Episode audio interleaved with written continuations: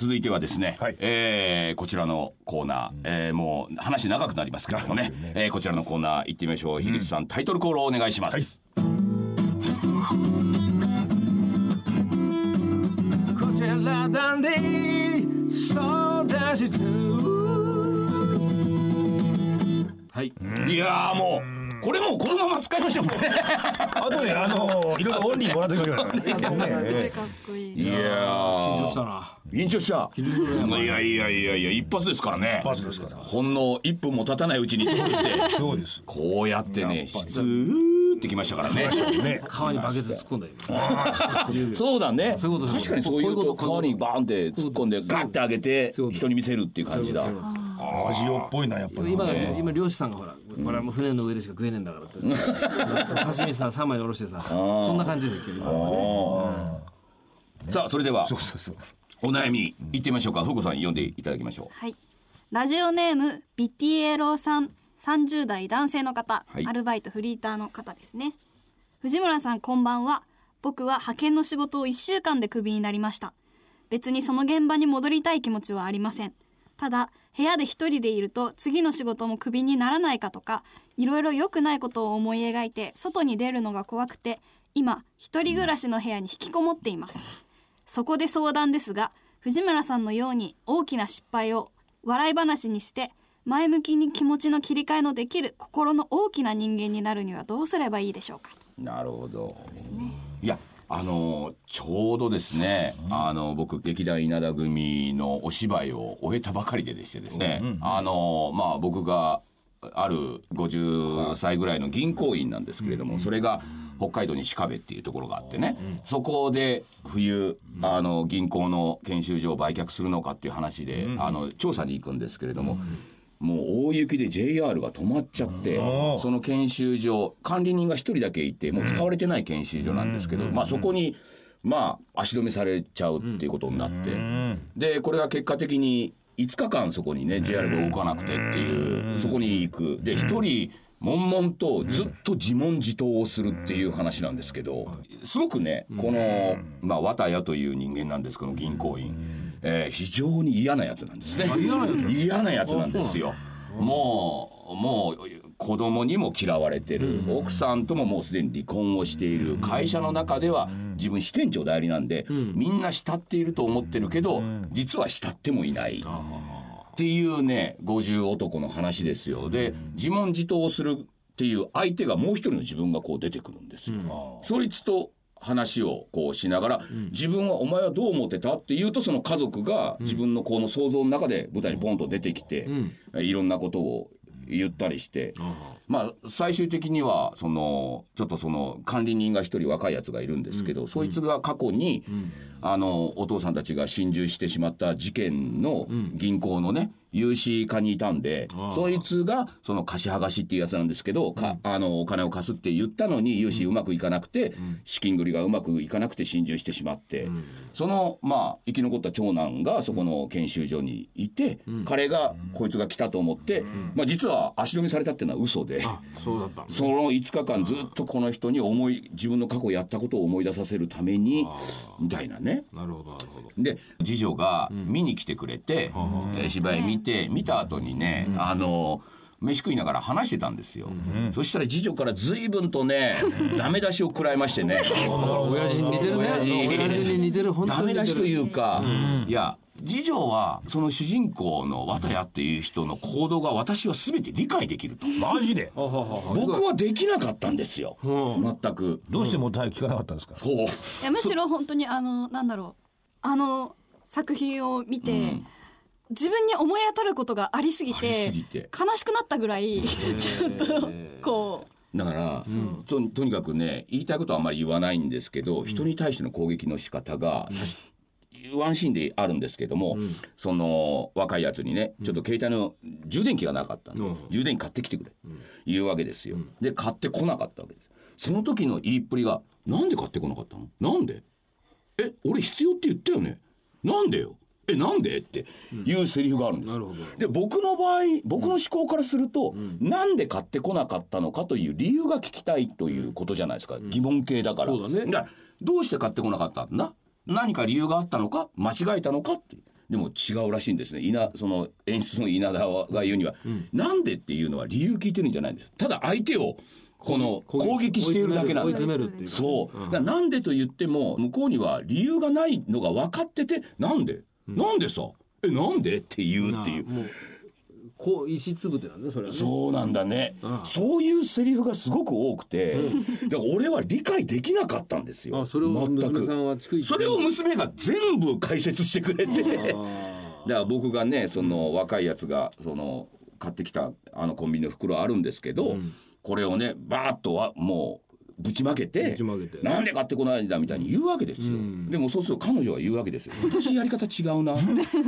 一個一個こう置いてこれ違うよね。これも充電器じゃないよね。一個一個ねちねちはいそ笑いながら言うってそっちの方がすげえ。すごいでしょ。演出演出としてそっちの方がすげえ。あの先そう。いうそれが話を本当に嫌なやつをやるんだとしたら、そうやるよっていう話を。ふーちゃんどうしてそう思いつくの？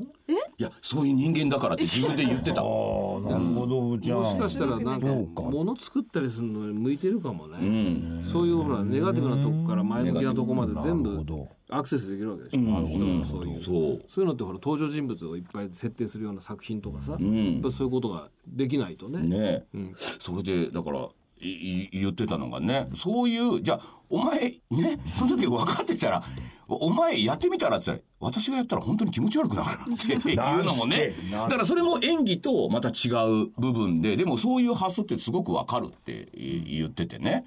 だからあの僕がねあの最後ね、その悪いやつなんだけど、最後に子供に電話をするんですよ。でその電話をしながら「いや今度ちょっとみんなでどっか出かけないか」そんなことも言ったことのないうんやつがはい。言うわけですよ。でそれで娘にはもう絶対に反対されると「なんでお父さんと行かなきゃいけない？嫌だよ」って言われると思ったのに「うん、いいよ」って言われた瞬間にこう涙がボローっと出るっていうシーンが一個僕はどうしても付け加えてほしくてそれがなかったんですよ。それ藤井が考えたし俺はいくらなんでも悪い人であってもまあお芝居見に来るし何かちょっとでもね変わるっていうところは欲しいなって稲田にずっと言って稲田がもう公演が始まって途中からそのシーン入れてくれるようになったんですあじゃあ最初の頃はそれななかったんですで悪いただ俺は人を埋めて終わったんです悪いやつのまま。悪いやつのまんま終わったんですでもそうしたらですよ、この娘が言いましたね。あれいらないな。そんな風に人は変わんないよっつって。であのシーン付け加えてもいいけど、言ったとしても、嘘泣きだあれはとかって言って。厳しい世界を生きかなてるなやっぱりかなり深いですね。あのね思った今聞いててさ、藤庵演じてるわけじゃん、演じてる時って客観的な思いがちょっと薄らぐでしょ、そのだからねもう一人の藤庵みたいな感じで娘さんが藤庵絶対ねそれ肌から見てたら同じこと言うような気がするんですよ。だから今演じるって俺も歌歌ってる時って俺客観的になれないじゃない、それを見ててさ、冷静にそうやって言葉かけてくれるもう一人の自分としての娘さん？なんかそんな気がしたよ。いやでもこの人多分根っからのいい人で両親が多分その、あるので、両親ね。が両親っていうのはあの俺だって両親あるんですけどいい心ってことはい。あのだからそその今回やってた役がとにかく嫌なやつなので、もう嫌なやつがもうずーっと嫌なやつなんですよ本当に、最後の最後まで嫌なやつなんですよ、だからこそその嫌なやつを演じている中で私から見たら、両親が自分自身の本来持ってる両親が垣間見えてしまっていて。それも言われました。だから本当に俺が頑張って芝居やってんのに あのいやでもあなた結局いい人見えちゃったよとかって言われて。これはこれはこれはこれはこれは娘さんはね相当厳しい世界を生きてますよ。してますよ。だってあの最初から最後まで、そっこいも見ながら、本当になんかもうどんどんぐわって嫌になってくるっていうことを最後までやってくれってことでしょ、じゃなかったら世界が違うから受け入れられるってことでしょ、それは厳しい世界を生きてるんだね。厳しい世界とてめえでね勝手に作り上げてんだと思うんだけどね。でああやって本当にまあ彼女も引きこもりですからその部屋の中で悶々とするんですよ。彼女もやっぱりそういうものが世世界だと信じて言えば、引きこもります。そうですでそんな時にほら僕の今回のお芝居の中で、そういう嫌なことばっかり思い出しちゃうっつって、頭をかきむしってね、こう部屋中歩き回ってって、俺一生のうちに一回もそんなことしたことないんで。そのシーンのやり方がわからないんですよ。自問自答をしながら頭かきめし「いやーやだやだ」とかあって。そのそのやったことを後悔してる雰囲気なの最初から。うんうんとね後悔じゃないんですよ。後悔じゃない。後悔じゃなくてもう嫌なことを思い出しちゃうから嫌だっつって嫌な気分になる。ないそう嫌な気分になってるっていうことが僕ないから、でそれも娘に注意されました。おかしいけどね、うん、いやその時に娘はいやああやって頭をかきむしるのもあるけど私の場合は逆にじーっと黙ってて。ある瞬間から涙がガーッと出てくるとか。いやでも部屋の中をめちゃくちゃにしたことはあるけどまあ人いろいろやり方あるからとかっていうのを アドバイスなのか何なのか分かんないけど受けちゃって。面白いねでも。いやえお前そうなの？かない世界を生きてるねそうですそうです。そりゃ大変だよ。いやだからほらまああのこのね、あのお悩みに戻りますけども。なんか関連性あんの？いやいやいやいやでも。ほらあの一人で部屋にいるとさ、いろいろ良くないことを思い描いちゃってで逆に外に出るのが怖くてっていうね。そのまんまです私。あそのうだよね、まずあの仕事1週間でクビになったこともあるし、なんなら私あの1日でバイト飛んだこともあるし、そんなの何回もあるし、ね次の仕事もクビにならないかとか、ねよく心配もね。そう持病の関係とかで長い長い時間働けないってなったら、すごい向こうに嫌な顔されるのも嫌だし、そうこの日しか出れないのとかって言われるのもすごい。怖い今怖かったよ。ね。今すごい怖い怖いとかって言われるのもすごい嫌だし、っていうのを考えるとなんか大体求人ってあの週何日何時間からお願いしますみたいなの書いてあるじゃないですか。それに自分がみちょっとでも満たないと、あのすごい嫌な顔されるんじゃないかとかって思ってだから面接の時点で嫌なんですよね。彼女が言ってました。自分でね自戒を込めてね、だから私は傷つくのが嫌だって。傷つくのが怖い。だからプライドがすごい高いのかもしれない。だからとにかく何か反対されるのが嫌だ。だからじね昔よく怒ってましたみんながねじゃあじゃあご飯食べに行こうって言った時に、長女はね、あじゃあラーメンとかさ、下のやつはカレーとかまあいろいろ言うわけじゃん。おじゃあ俺はでも違うなちょっとビュッフェでみたいに言うわけじゃん、で風子はって言うと私何でもいいって言うんですよ。で何でもいいっつってじゃあじゃあ今日は姉ちゃんのあれでパスタ食べようかって言ったら「えパスタ?」って言うわけですよ。うんちょちょっと順番がおかしいね。ねえ。いやということは自分が傷つきたくない自分がこれってじゃあ私お寿司って言った時に姉ちゃんが「えお寿司?」って言われるのが嫌だっていう。ああそれはでも俺もそう気持ちわかる。でもえパスタっていうのは平気なんだ。そう。自分傷ついてないから相手は気づいてる。相手は傷ついても自分が傷ついてないから。俺はふーちゃん立派だ。それはだって自分が否定されてるわけではないからって思ってしまう。そうそうだからこいつも自覚してるの。だから私には友達がいないんだ。ってそれはふーちゃんいないわ。そうでしょ？俺はよかった。うん。友達作っちゃダメだよ。おじさんぐらいで我慢しておじさんぐらいでね。前向きだね。だからねお芝居を見てだからねあの家族にも見放されあの職場の人からも見放されもて。う孤立して。そう。であのその自問自答しているもう一人の自分に「はいはいお前はこうでこうでこうなんだ」って言われた時にもう心が痛くて痛くて。しかな痛くて痛くてなんて。痛いけどそれを見るのはその決して嫌なことではないギリギリな感じじゃない？もしかしたら。だってあ最後にそうやっていい人になるのが嫌なんでしょ？ーそうですそのねなんか人のままでいてほしい。そこも糾弾したいってのはすごいねなん事情はそうですね。だからなんかこういうね今回この送ってくれた彼も同じように考えてると思うんですよね。傷つきたくないとかやっぱあると思うんですよ。それでもねまあ次女がおっしゃるには変わらねえと、ね、結局そんなに変わらない。でもまあ次女にしても、まあ、彼にしてもそうだと思いますけども前向きに気持ちの切り替えができるってなかなかそれはねできないとは思いますけれどもでも変わらない嬉野さんずっと言ってますけど変わらないということを認めた瞬間にちょっと違う面が見えてくるっていうか安心というか。本当そうです。だってそんなあんたあどっか行ってもなんかこう否定されですよ、ねどっか行ったってもその真ん中に入れなくてっていうことをやっぱ嫌がってたらですよ、まあ食っていけないじゃないですか。でその時にね、それが続けば俺で嫌だっすよ俺だって引きこもりますよ。だけど、まあ次にね、まあ、食っていかなきゃならないと、まあ、どっかちょっとバイトしようと。どうせつまはじきだろうと、ね、言って 分かってればね。分かっててで行ってでやっぱりあやっぱりつまはじきかと。まあいいや一人で食ってよっていうようなことを自覚すると、ねちょっとはね。ちょっとはいいんじゃないかな、うん。ちょっと変わるっていうところはそれはどうでしょうイズムですねまさにね。そう。どどんなにつまはじきでも朝,、朝食うんだよ。朝来る 朝来たらねとりあえずめ 朝飯食わなきゃいけない食わなきゃいけないから。納豆食ってねとかねねそういう。だからその藤村さんみたいにね、なんかこう、はいはい。大きな失敗をしても笑いようにして前向きな気持ちに切り替えることができる心の大きな人になるにはっていうじゃ、心の大きな人でもないと思うんですよ。彼は心の大きな人がいて、心の大きくない自分がいてって勝手に思ってるから。はいはいはいはいその自分の自分から否定して、藤村さんになるためにはどうすればいいだろうっていうふうに考えるから、そこにそもそもなんか行きつけない道を行こうとするからきついんだろうなと思うね。理想というか理想っていうほどじゃないのかもしれないですけど、こうなるには、今のこうじゃダメだって思ってしまう。まあうんのが多分その心の辛さになるからここのここの差が歴然としてるとしん。どいってなるからだからままずとりあえず部屋のゴミをつまんで捨てることぐらいから始めるのが。ふーちゃんがなんか答えてるかいでもそれすごい大事だと相談室じゃなくて事情相談室になっちゃってるけど。いやでもなんかあの、私がその引きこもってて本当になんかすんごい部屋に住んでたことがあって、その時にその気持ちを少しでも明るくするために始めたのはまず目についたゴミをつまんで捨てるとかカーテンを開けるとかそういうことからだちったんですよ。ことからねコツコツと。これはなかなかないんですよこういう相談室は。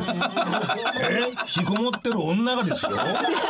引きこもりそうだっていう男に対してね まずゴミを捨てようって。励ましながらね自分は明日も引きこもろうとしてるわけですよ。これはねめったにないんですよ。素晴らしいですよこれ。そうだそうだ確かに。ここにね、ふーちゃんのね、居場所があるわけですよ。